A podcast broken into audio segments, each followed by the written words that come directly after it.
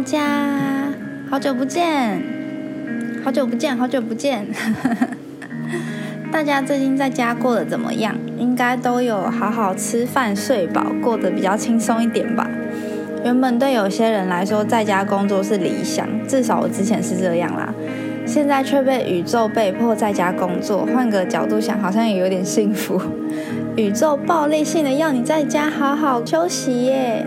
今天要来跟大家聊如何拥有自信这个主题，在我的带路清单好久了。今天刚好看到，对这个主题有感应，也想到蛮多可以分享的内容的。那因为近期有收到听众想要改善自己对于没自信的问题，也刚好看到有人分享对于自己有没有自信的文章，就觉得嗯。大多数人好像对自己都没有什么自信，那其实我自己也是，以前更严重，不敢说现在是多有自信的人，但至少不会感到自卑了。那就从我以前的经验说起好了。哎，大家有听到有只鸟在叫吗？我在求学阶段的时候，一直认为自己的价值是建立在别人的认知上。那个时候，对于了不了解自己，我敢说是一无所知。就可能会有些人称赞你的外貌啊，或者是才华，可是我都觉得我自己没有那么厉害，反而是别人称赞我，我才有办法有信心，自己却没有办法鼓励自己。跟大家分享一件事：大学的时候，我有一门课是装置艺术，那时候的主题是我，就是一个字我。我在思考要怎么呈现这个作品的时候，才发现，天哪，我对自己根本一点都不了解，所以我就用这个概念下去做作品，就是我不了解自己的这个概念。我就请一些班上的同学写下对我的印象在便条纸上面，我把这些便条纸分别粘在树枝上，对我还去捡地上的树枝，再把这些树枝都装在透明的瓶罐里面。然后组成一组树的脉络的样子，就是透过每个人的印象和认知，才能组成一棵树，也就是组成我，才能建构我自己。现在想起来，那个作品对我来说还蛮有意义的。我一直到大学才发现，我一点都不了解自己，需要别人来建构，我才能确保我自己的价值。现在反推回我的原生家庭。可能因为爸妈从小不在身边，所以很少受到称赞或是鼓励，或是有时候家人用我不舒服的方式跟我说话，我就觉得这件事是不是我做的不太对，我就会害怕犯错，然后害怕选择，然后没有勇气，不勇敢这样子。一直到忧郁症那时候，我个人价值感根本就是超级低落的，完全大概就是负一百吧。但是我很感谢这个忧郁症，因为生病，我就好像要把我自己拆掉重组一样，把自己喜欢的自己都找回来，然后重新再建构自己。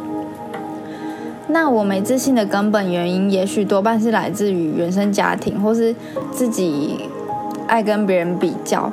大家也可以去反推自己是不是原生家庭给自己产生的影响，或是常常被比较之类的。找到根本的原因，才能疗愈这个部分哦。又或者是你自己也有不喜欢自己的地方，但是一直没有跨出那一步去改变。全然的爱自己呢，是接受自己所有的面相，但对于自己不喜欢的部分，也能够做出改变。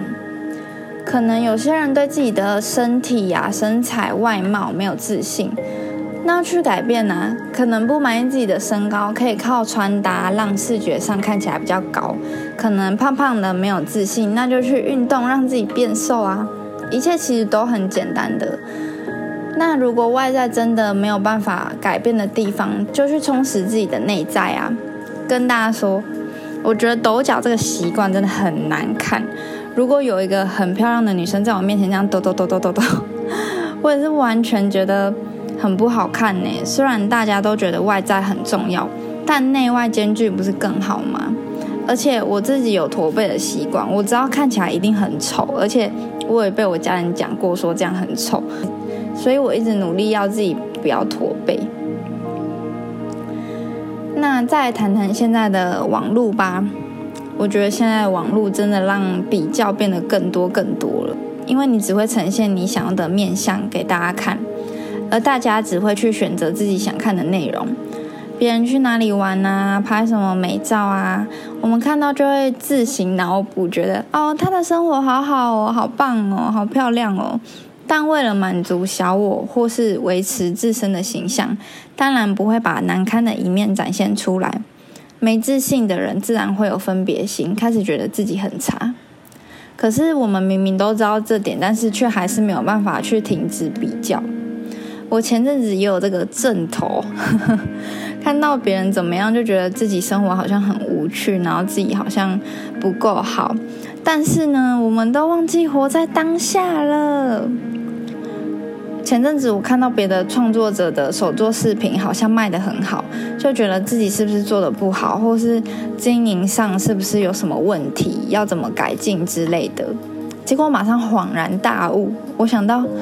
别人卖得好，也是因为他秉持自己的信念，做自己喜欢的东西，有自己的风格。客人也不一定只是因为视频好看，有可能是这个创作者整个人的氛围带给别人的感觉。他有他的风格，我有我的风格，做出来的作品也不一样。也许别人会喜欢你，是因为去除所有的外在条件，你还是你自己，你还是有那一块保留在最原始的本质。这就是原因。就算所有条件都一样，你没有了自己，也找不到方向的。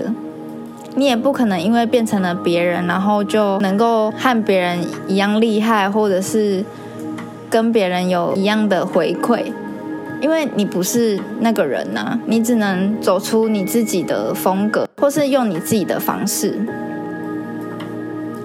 讲个最直白的，你在看社群比较产生自卑的同时，你有看见自己拥有的吗？你划手机比较别人的生活，你有想过你手上拿的这只手机是经过多少人的研究开发，经过多少程序来到你手上，以至于你可以看着这些内容产生自卑感吗？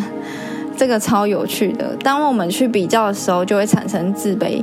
同时拥有的也忽略了，这是一件很可惜的事情诶，明明自己拥有的东西也那么多，那么好，那么棒，对吧？